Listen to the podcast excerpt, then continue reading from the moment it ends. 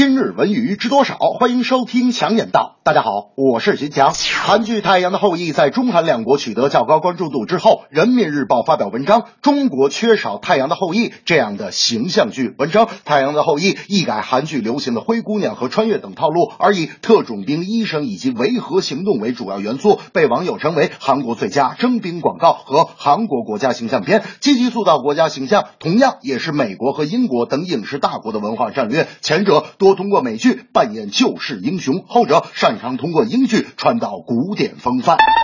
国产作品更应从《太阳的后裔》中学习到优秀经验，该提高作品的观赏性、趣味性和代入感。有了高投资、大场面，但创作层面的基本问题没有解决好，也是难有精品。如何善用巧用电视剧艺术规律，正面塑造出深入人心、打动人心的国家形象，反映时代最强音？通过这一雅俗兼具的文艺样式，凝聚人心，缔造积极向上的社会风尚，是中国电视剧从业者最需加强的功课。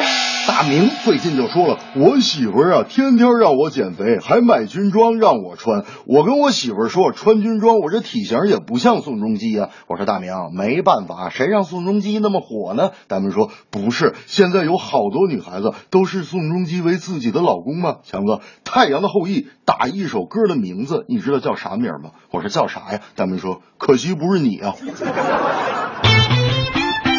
五月十四号晚上，在国际田联钻石联赛上海站的压轴大戏男子四乘一百米接力赛中，中国的苏炳添、张培萌、谢震业和顶替受伤的莫有雪参赛的陈时伟以三十八秒七一的成绩夺冠。虽然少了美国和牙买加等传统强队，让金牌的含金量多少打了一些折扣，但上海体育场内的欢呼证明了中国接力跑的实力和成绩。在备战里约奥运会的关键时期，考虑到伤病和临时换将的影响，这枚金牌依旧令人欣喜。eat.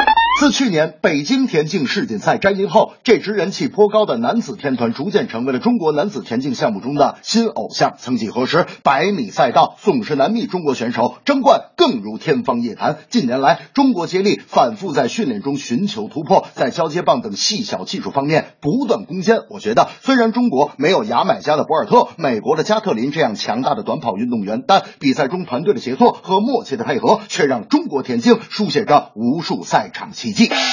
单位春季运动会，大明是部门四乘一百米接力的最后一棒。赛场上，他呐喊着最先冲线，把我给气的。我说大明，你傻呀！大明说强子，你这人我跟你讲没法出了。我最先撞线，给部门带来了荣誉，你咋还那么说我呢？我说大明，我问问你，你是第几棒？大明说我是第四棒。我说可你为什么拿的是旁边跑道的棒？这正是韩剧《太阳有后裔》成功之处多学习，田径接力夺冠军齐心配合出成绩。